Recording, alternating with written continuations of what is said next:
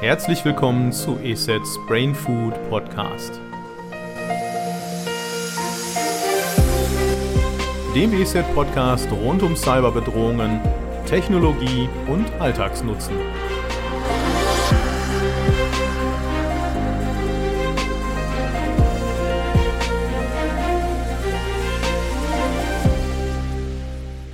Hallo und herzlich willkommen zur neuen Folge von ESETs Brain Food. Heute möchte ich mit euch sprechen über das Thema Bedrohungsschutz für Office 365 Umgebungen. Hoppla, werdet ihr jetzt vielleicht sagen, Bedrohungsschutz für Office 365? Was soll es denn da für Bedrohungen geben? Und wenn es da welche gibt, ist das dann nicht eher Aufgabe von Microsoft? Klar. Nichtsdestotrotz sollten wir uns mal einmal Gedanken über die Ist-Situation machen. Wie ist es denn bei euch im Unternehmen? Also seid ihr auch auf dem Weg zum grenzenlosen Unternehmen und habt in den letzten Jahren dementsprechend sehr viel Maxime darauf gelegt, dass der Nutzer die maximale Beweglichkeit hat, von überall arbeiten kann mit vielen Geräten. Viele von euch werden sicherlich auch Teams nutzen, sehr exzessiv, sehr effektiv und damit eben Teamwork und Kollaboration in ein ganz neues Level heben. Keine Frage. Dabei muss man aber darüber nachdenken, was für Bedrohungen kann es da denn überhaupt geben? Also, wo werden Daten eigentlich gespeichert? Und was passiert eigentlich, wenn ich Dateien teile oder Rechte vergebe? Was könnte passieren, wenn kompromittierte Accounts Zugriff auf diese Struktur bekommen? Genau darum soll es gehen und diese Gedanken möchte ich mit euch weiter besprechen.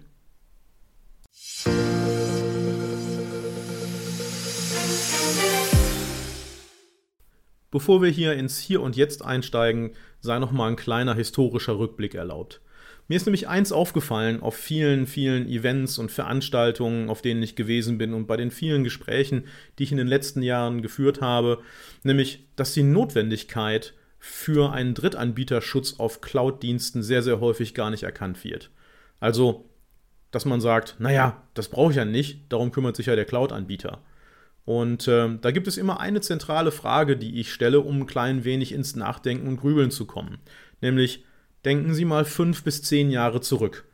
Hätten Sie da auch gesagt, als Sie Ihren Exchange-Server und Ihren File-Server kuschelig nebeneinander im eigenen Server-Rack betrieben haben, hätten Sie da auch gesagt, naja, also ein Third-Party-Schutz gegen Malware, Spam und Phishing, den brauche ich eigentlich nicht. Oder eine Server-Security auf dem File-Server, da verzichten wir drauf, weil da verlasse ich mich voll und ganz auf Microsoft. Ähm, die andere Frage ist aber, verschiebe ich nicht genau dieses Risiko und diese Verantwortlichkeit jetzt einfach in die Cloud? Und gibt es nicht gegebenenfalls Themen und Bedrohungen, die es jetzt auch wieder notwendig machen, hier eben dementsprechend tätig zu werden? Genau da möchte ich mit euch einsteigen. Einstieg ist hier auch genau das richtige Wort.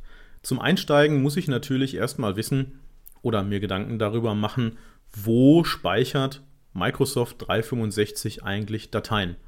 Und damit meine ich jetzt nicht rechtliche Themen oder DSGVO, also sowas wie, ist der Speicherort auch in Deutschland, Österreich und der Schweiz oder gibt es da Backups außerhalb Europas? Muss ich mir darüber Gedanken machen? Nein, sondern eigentlich vielmehr, wo speichern die einzelnen Tools, die einzelnen Werkzeuge von Microsoft in dieser Struktur eigentlich Dateien ab? Ich denke, das ist für viele gar nicht so leicht zu beantworten. Von daher äh, möchte ich das mit euch gemeinsam mal machen. Also ich glaube, die einfachste Geschichte, und da werden die meisten von euch sicherlich drauf kommen, ist das Thema Mail. Nutze ich Exchange Online, dann liegen eben Dateianhänge und Mails eben dementsprechend mit diversen Anhängen in meinem Exchange Online Postfach. Das ist relativ einfach, ist ein zentraler Speicherort von nur dreien. Die anderen beiden Speicherorte kann ich alleine schon an der Nutzung von Teams erklären. Und ähm, das wird euch vielleicht überraschen, aber es ist in der Tat so, wenn ich zum Beispiel mit Teams arbeite und würde in einen Kanal von Teams eben eine Datei einbringen, also um sie zum Beispiel gemeinsam zu bearbeiten oder mit anderen zu teilen, dann wird die auf SharePoint online abgelegt. Nutze ich wiederum einen 1 zu 1 oder einen Gruppenchat von Teams, dann wird das Ganze wiederum auf OneDrive oder eben je nach Paket OneDrive for Business gespeichert. Und damit haben wir sie schon. Die drei Speicherorte von Microsoft 365. Ja, da wird sich der ein oder andere jetzt wundern und sagen, ach so, was ist denn mit OneNote oder mit Planner oder mit anderen äh, Tools, die ich da gegebenenfalls nutze? Und die Antwort ist, normalerweise speichern all diese Tools die Daten auf SharePoint Online oder auf OneDrive. Und das eben genau mit den Benutzerrechten, die ihr eben aus den Cloud-Berechtigungen kennt. Das ist aber eine zentrale Erkenntnis, denn genau um diese Struktur müssen wir uns kümmern und genau diese Struktur muss man eben sicherheitstechnologisch auch genauer betrachten.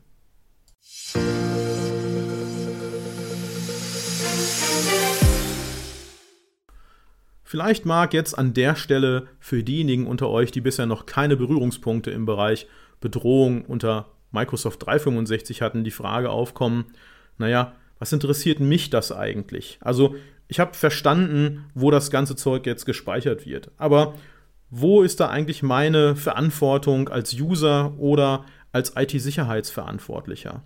Und darum möchte ich die Frage zur Struktur auch nicht aus, ein, aus einer einseitigen Sicht als Security-Anbieter beantworten, sondern gemeinsam mit dir. Schauen wir doch einfach mal auf die zentrale Frage, kann diese Struktur, die ich hier vorfinde, denn überhaupt gegen mich verwendet werden? Bevor du dir die Antwort selbst gibst, schauen wir einfach mal auf die Möglichkeiten von Cyberkriminellen. Also, was ergibt sich denn aus dieser Struktur? Ich bin in der Lage, sehr viele Nutzer zu erreichen und Schadcode in sehr kurzer Zeit mit sehr vielen Usern zu teilen. Das alleine, kombiniert mit der Attraktivität von äh, Microsoft 365. Also um mal ein paar Zahlen zu nennen. Aktuell haben wir roundabout 315 Millionen Office 365 User und alleine davon 250 Millionen aktive Teams-User. Zum Vergleich, vor der Pandemie waren das ungefähr 30 Millionen. Daran sieht man schon, ähm, welche Größe das ganze Thema insgesamt gewonnen hat. Dazu kommt dann natürlich die Unerfahrenheit, der User mit dieser Plattform und mit der großen Anzahl von Werkzeugen, die sich Cyberkriminelle natürlich nutzbar machen können. Schade eigentlich ist an der Stelle, dass wir mit Bordmitteln eigentlich kaum Einblick auf den Backbone, also die rückwärtige Struktur von Microsoft 365 haben. Ich spreche da immer von einem gewissen Event-Horizont, wie bei einem schwarzen Loch. Also ich kann bis zu einem gewissen Horizont schauen und dahinter ist mir eigentlich nicht klar, was findet Microsoft, was fängt Microsoft ab und was findet im Hintergrund eigentlich statt. Ich habe relativ wenig Möglichkeiten, mir die Antworten darauf zu geben. Und den Aufruf, den ich gerne an euch richten möchte, ist, sich die Frage zu stellen, war ich da bisher zu sorglos? Und wie kann ich meine Aufmerksamkeit hier schärfen? Und da gibt es ein paar Themen, über die wir sprechen können, weil sie sind schon lange Realität nicht überrascht sein, aber auch das Thema Phishing findet natürlich auch weiterhin in der Cloud statt. Ähm, ich weiß nicht, wer von euch schon mal eine Mail bekommen hat mit einer neuen Aufgabe aus dem Microsoft Planner oder der aktuellen Bonusabrechnung des letzten Quartals als Datei geteilt oder eine aktuelle Sprachnachricht, die man ganz dringend abhören muss. Ganz, ganz viele davon kommen von extern, sind auch als extern gekennzeichnet, doch sehr viele User klicken die natürlich an. Und dann passieren im Regelfall zwei Dinge. Entweder es wird direkt Schadcode ausgeführt auf der Maschine. Das ist ein Thema, das findet natürlich nicht direkt in der Cloud statt, bedingt aber eben dadurch durch die Unerfahrenheit der Nutzer. Und das andere ist eben, dass Nutzerdaten abgefischt werden sollen. Das heißt, nach dem Anklicken einer solchen E-Mail landet der User auf einer gefälschten Eingabeseite seiner Microsoft Credentials und soll dort eben seinen Benutzernamen und sein Passwort nochmal angeben. Mit diesen Daten kann man natürlich eine ganze Menge machen, wie du dir vorstellen kannst. Also Account-Diebstahl ist einer der wichtigsten Thematiken und bereits 70 Prozent aller befragten Unternehmen hatten schon Account-Übernahmen zu verzeichnen im eigenen Unternehmen. Da sprechen wir über einen zeitlichen Zeitraum X und im Durchschnitt über sieben Stück pro Jahr. Das hört sich jetzt nicht sonderlich viel an, ist aber sehr gefährlich. Ich möchte mir einfach nicht vorstellen, was ein Cyberkrimineller auf dieser Struktur mit einem gefakten Account anstellen kann oder was sogar auch eine Innentäter hier eben dementsprechend ausrichten könnte. Das alleine ist natürlich oder das alleine erklärt natürlich nicht, warum es überhaupt so viele ähm, Account-Daten im Internet gibt. Also aktuelle Seiten wie zum Beispiel haverbeenpwned.com, die magst du vielleicht kennen. Da kann man nachschauen, wie viele Accounts in aktuellen oder veralteten Data Breaches drin sind. Da steht der Ticker mittlerweile auf 11,7 Milliarden Accounts, also mindestens Benutzername und Passwort, manchmal aber auch noch verschiedene Dienste dahinter äh, oder weitere Daten kombiniert, die man im Cyberkriminalitätsumfeld natürlich auch kaufen kann. Und da ist die Chance gar nicht so klein, dass früher oder später eben dementsprechend auch Accountdaten von dir oder deinen Usern im Bereich Microsoft 365 kompromittiert werden.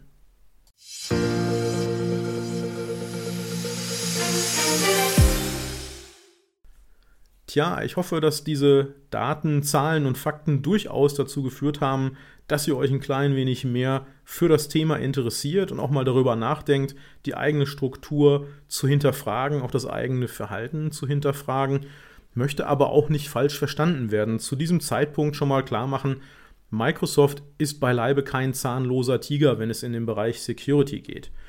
Microsoft hat durchaus sehr, sehr mächtige Tools und Werkzeuge genau dem entgegenwirken. Aber es gibt da einen Punkt, den wir nicht vergessen sollten. Ich weiß gar nicht, ob ihr das gewusst habt, aber aktuell ist es so, dass nur 8% aller Microsoft-Abonnenten einen sogenannten E5-Plan haben. Also E5-Plan wird der ein oder andere jetzt sagen, der sich mit dem Abonnement-Modell von Microsoft noch nicht beschäftigt hat. Was ist das denn jetzt schon wieder? Also das ist der große oder einer der großen Businesspläne mit den meisten Tools und Lösungen enthalten.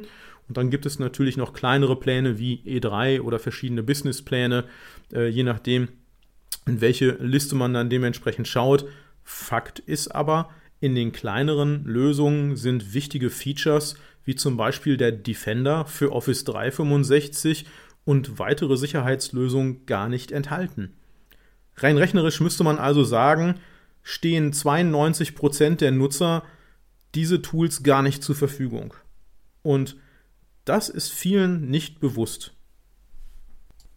Mit ein wenig Hirnschmalz kommen wir dann gemeinsam auf drei Start-Ausgangsoptionen, in denen ihr euch jetzt befinden könnt.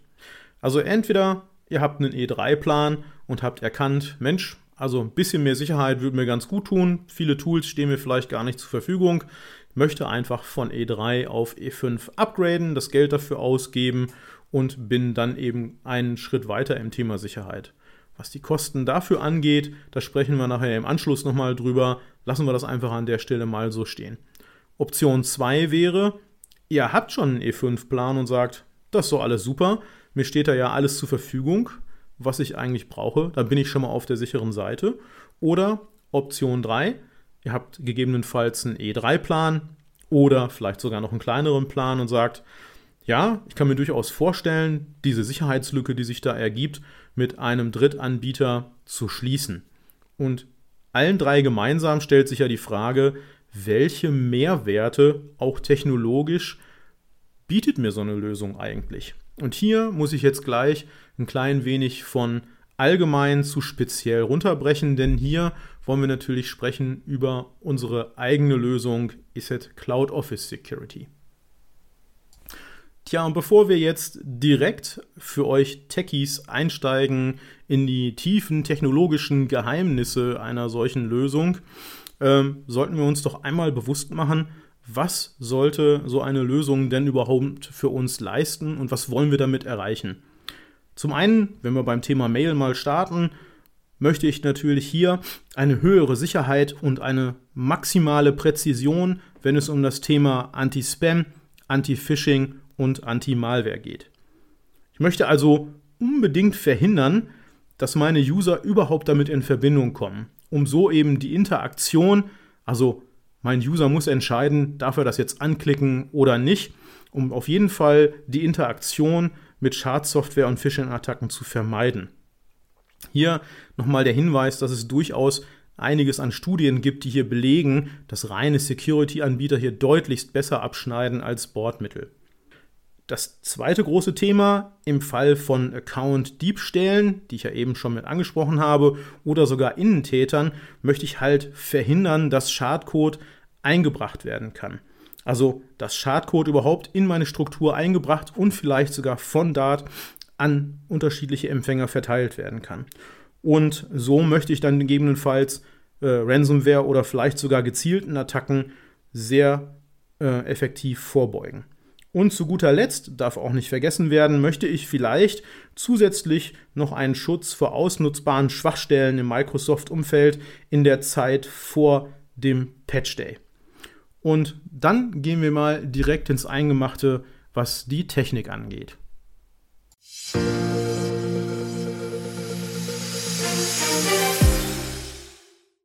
Ja, und die erste gute Nachricht hinsichtlich Technologie ist die, dass ESET Cloud Office Security keine Installation im üblichen Sinne erfordert. Denn äh, wir adaptieren hier die Microsoft Graph Schnittstelle, also die API, der, die vielleicht der ein oder andere von euch schon kennen wird, die es uns ermöglicht, quasi in Echtzeit auf den Microsoft 365 Tenant draufzuschauen. Und hier schauen wir natürlich, ähm, wenn eine neue Mail eingeht, beziehungsweise wenn sich eine Datei verändert oder hochgeladen wird in Exchange Online, OneDrive, SharePoint oder auch Microsoft Teams, dann durchläuft das eben unsere Analysen hinsichtlich Anti-Spam und Anti-Phishing und sollte sich eine Datei äh, äh, dementsprechend äh, in der Mail befinden, natürlich auch über den Anti-Malware-Scanner. Genauso, wenn eine Datei verändert oder bearbeitet wird, zum Beispiel durch Zusammenarbeit in Teams oder irgendwas hochladet, läuft das bei einer Veränderung über den Anti-Malware-Scanner. Und der funktioniert genau so, wie ihr das eben vielleicht von unseren Endpoint- und Serverprodukten schon kennt. Ich möchte jetzt keine Selbstbeweihräucherung durchführen, aber es ist äh, weitestgehend bekannt, dass wir eine mehrschichtige Technologie benutzen, verhaltensbasierte Erkennung in Verbindung mit unserem Cloud-Reputationssystem, mit Machine Learning-Algorithmen, die eben sehr schnell und sehr effektiv erkennen können, handelt es sich hier um Schadcode oder nicht. Noch eine weitere sehr gute Nachricht, glaube ich, für alle, die noch mehr Sicherheit haben wollen vor aktuellster Ransomware vor Zero-Day-Bedrohungen, also vor Bedrohungen, die weitestgehend vollkommen unbekannt sind oder vielleicht sogar vor gezielten Angriffen aufs eigene Unternehmen, ist, dass wir die Anti-Malware-Komponente auch angebunden haben an unsere Cloud, an unsere Cloud Sandbox Cluster. Das heißt also, entscheidet der Anti-Malware-Scanner, hey, das ist bisher unbekannt und potenziell gefährlich, und da ich hier an der Stelle mit meiner Kompetenz nicht weiterkomme, schicke ich es zur Analyse in die Cloud Sandbox. Die Cloud Sandbox kann innerhalb von ein bis zwei Minuten im Regelfall sehr umfangreiche Analysen liefern und euch auch genau vor diesen Bedrohungen schützen. Und dann wird eben die Entscheidung getroffen, bekommt der User diese E-Mail denn überhaupt vorgesetzt oder bekommt er sie gegebenenfalls ohne Anhang angezeigt mit einem Hinweis oder ist die Datei dementsprechend tatsächlich Schadsoftware oder Ransomware oder sonst irgendwas, dann läuft sie natürlich automatisch in die Quarantäne und kann dann von dort dementsprechend genauer betrachtet werden. Und dann komme ich eigentlich genau zu dem Punkt, den ich auch schon anfangs mal angesprochen habe, technologisch. Eine Lösung wie ESET Cloud Office Security ermöglicht mir erstmalig tiefe Einblicke in die Anwendung von Microsoft 365. Also, was passiert da eigentlich? Welcher User ist eigentlich derjenige, der die meisten Phishing-E-Mails bekommt? Welcher User bekommt denn am meisten Malware? Ähm, wer hat denn gegebenenfalls genau was getan, was hier eben zur, ähm, zu einem Alarm geführt hat? All das kann ich auf einmal sehen und kann das eben mit Policies und Reports belegen und steuern, genauso wie ich mir das eben von einer Security-Lösung vorstelle. Und damit haben wir eigentlich schon alle großen Vorteile so kurz wie eben möglich und nötig beschrieben. Natürlich kann man noch stundenlang weiter darüber reden, aber ich denke, das sollte fürs Erste erstmal ausreichen, was, äh, wenn es um das Thema Technologie geht.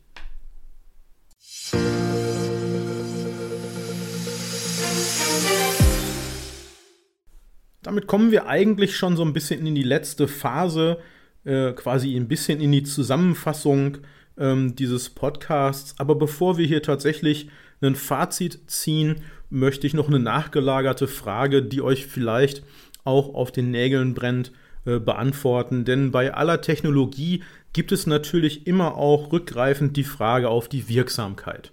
Also wie viel mehr Sicherheit gibt mir so ein Produkt denn ähm, im Vergleich zu einer vollen oder vollwertigen Ausstattung mit Microsoft Sicherheitstools?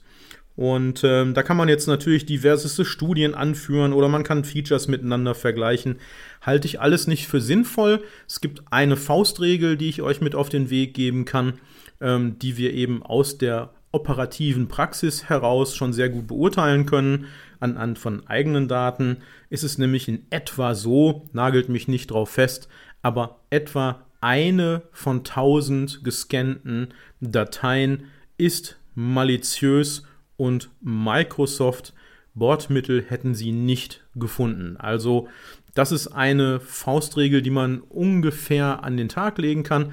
Da werden jetzt viele sagen, was, eine von tausend ist ja quasi nichts. Aber ich glaube, wenn man selbst einen Vorfall hatte oder selbst zu den Betroffenen gehört, ist es genau wichtig, genau diese eine von tausend zu finden, um eben nicht früher oder später Opfer von Cyberkriminalität zu werden. Das ist so eine Geschichte. Es ist ja so, als wenn man sagen würde, bei äh, 1000 Flügen würde ein Flugzeug abstürzen. Äh, in dem Verhältnis wäre das schon ein bisschen schlechter. Ich kann aber auch darüber reden, ganz konkret, ähm, rückwirkend betrachtet auf das letzte Jahr, was unsere Technologie eben herausgefiltert, gefunden hat, was durch Microsoft Bordmittel eben dementsprechend nicht auffindbar war.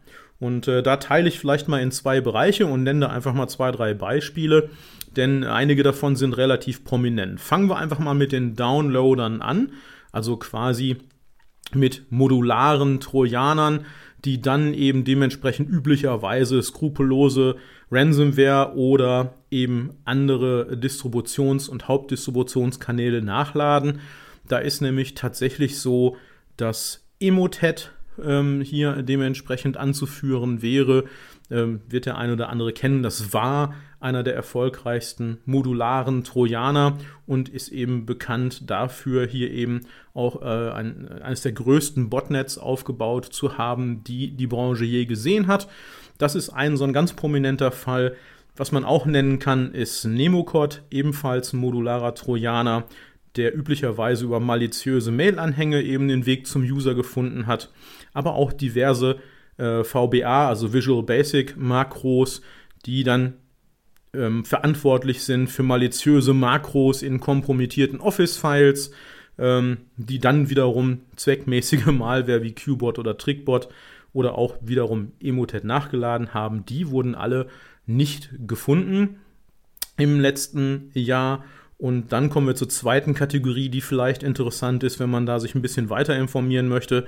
Das sind die sogenannten Info-Stealers, also quasi die Software, die man auf keinen Fall auf dem eigenen Rechner haben möchte, auf dem eigenen System, nämlich die äh, Trojaner, die tatsächlich Daten entwenden, also nicht nur äh, Keylogging betreiben und Screenshots machen, sondern die eben auch ähm, Logins und Passwort-Saves auslesen können und übermitteln können. Ähm, da gibt es zwei, die ich hier mehr nennen kann, die vielleicht auch eine gewisse Bekanntheit erlangt haben. Das ist einmal der Agent Tesla und einmal der ADAT-Trojaner, der äh, als ausführbare getarnte Datei über Prozessinjektionen wirklich hier zu einer Kompromittierung eines gesamten Systems führen konnte.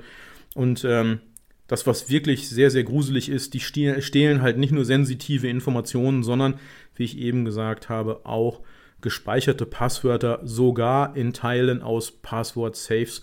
Das ist natürlich eine Vollkatastrophe. Ja, jetzt hatte ich ja auch versprochen, dass wir nochmal auf das Thema Preis und Aufpreis zu sprechen kommen. Ich werde natürlich den Teufel tun und hier äh, zwei Preislisten nebeneinander legen. Schon äh, aus dem Grund, dass ich weiß, dass die A sich immer mal verändern können und B, äh, dass natürlich auch überall mal sogenannte Projekt- und Sonderpreise genehmigt werden und dass die Voraussetzungen für jeden auch anders sind. Also bin ich zum Beispiel im Bereich Education unterwegs, also als Bildungseinrichtung habe ich natürlich einen anderen Preis, als wenn ich privat äh, Unternehmen bin etc. Ihr wisst schon, auf was ich hinaus möchte. Ich möchte nur sehr, sehr deutlich machen für den Fall, dass ihr zu denen gehört, die sagen, ich habe ein kleines Office-Abonnement, also E3 oder kleiner und äh, der Aufpreis eben in E5 ist vielleicht sogar unerreichbar hoch. Ich nenne jetzt mal Zahlen in etwa zwischen 8 und 25 Euro Aufpreis. Das ist so ungefähr das Feld, in dem das meistens läuft, pro Monat und pro User. Da liegen wir schon mal deutlich günstiger, nämlich im Maximalfall, und da kann ich einen Preis nennen. Ähm, ich nenne einfach mal den maximalen Preis, den wir als Aufpreis aufrufen der wäre 1,75 Euro pro Monat pro User, der hier als Mehrkosten auf euch zukommen würde. Und ich glaube durchaus, dass ich sagen kann, ähm, dass das äh, eine Summe ist, die sich eben auch sehr kleine Unternehmen leisten können, zumal es die Lizenz für ESET Cloud Office Security nicht, ein, nicht nur einzeln zu kaufen gibt, sondern sie auch in verschiedensten Bundle-Produkten von ESET verfügbar ist. Also seid ihr vielleicht sogar schon Kunde von ESET und habt dann schon Sicherheitsprodukte, macht es durchaus Sinn, sich mal bestimmte Bundles anzuschauen, in denen Cloud Office Security eben als Lizenz mit enthalten ist. Das sind oftmals nur sehr kleine Aufpreise für sehr viel mehr Sicherheit eben im 365 Tage Gebrauch von äh, Microsoft 365.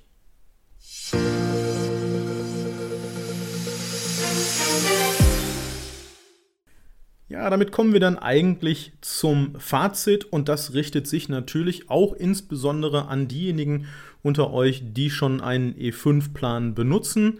Ähm, und äh, möchte hier nochmal zusammenfassen, was wir gemeinsam erreichen können, unabhängig davon, äh, was ihr heute schon im Einsatz habt, nämlich die hohe Sicherheit und Präzision im Bereich Mail Security, Anti-Spam, Anti-Phishing, Anti-Malware. Wenn es euch wichtig ist, eure User vor einer solchen Bedrohung zu schützen, noch bevor es sie überhaupt erreicht, so dass der User eben nicht entscheiden muss, darf ich das anklicken oder öffnen oder lieber nicht.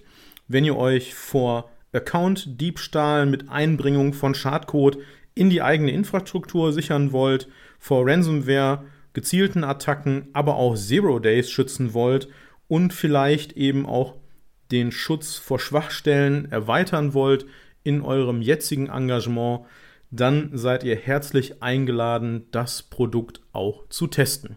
Und das ist immer das, was ich sehr, sehr gerne richte an alle Zuhörer. Unsere Produkte, auch die Cloud-Produkte, kann man in der Lizenz kostenfrei testen. Im Fall von ESET Cloud Office Security auch vollkommen gefahrlos, denn wie ich ja schon gesagt habe, es ist keine Installation, sondern eine Adaption auf den Microsoft 365 Tenant, den man auch für eine bestimmte Zeit eben machen kann und ganz äh, rückstandslos auch wieder entfernen könnte, wenn man sich denn dann nochmal von der Lösung verabschieden möchte. Ist bisher nicht allzu oft vorgekommen, aber mag ja sein. Auch hier die Sache nach dem Test kann man das Ganze wieder rückstandslos entfernen, ohne dass man in irgendeiner Form irgendeine Veränderung auf dem eigenen Tenant herbeiführt. Und von daher mag ich nur herzlich einladen, die Funktionalität und die Übersicht dieses, äh, dieser Lösung zu testen. Ich glaube, das ist genau das Richtige für euch und es kann eure Probleme und eure Anforderungen zu 100% erfüllen. Findet mehr Informationen auf der ESET-Webseite.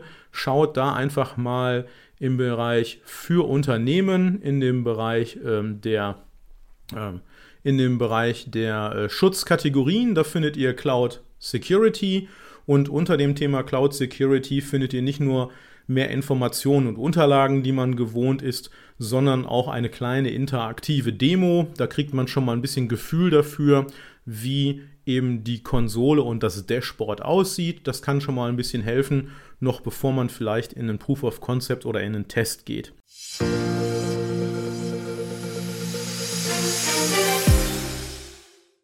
Tja, damit bleibt mir eigentlich nur noch mich zu verabschieden.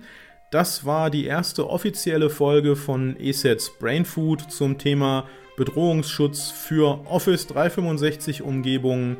An der einen oder anderen Stelle vielleicht noch ein bisschen holprig, dafür aber ehrlich, ungefiltert und ungeskriptet. Ich hoffe, das hat euch gefallen. Wenn ja, seid ihr natürlich herzlich eingeladen, auch ein Abonnement dazulassen und uns weiter zu folgen. Vielleicht gibt es in der nächsten Folge schon Informationen zum Thema gehärtete Endpoints und welchen Stellenwert diese in unserem aktuellen Umfeld haben. Freue mich auf euch. Bis dahin bleibt gesund, digital als auch real. Ciao.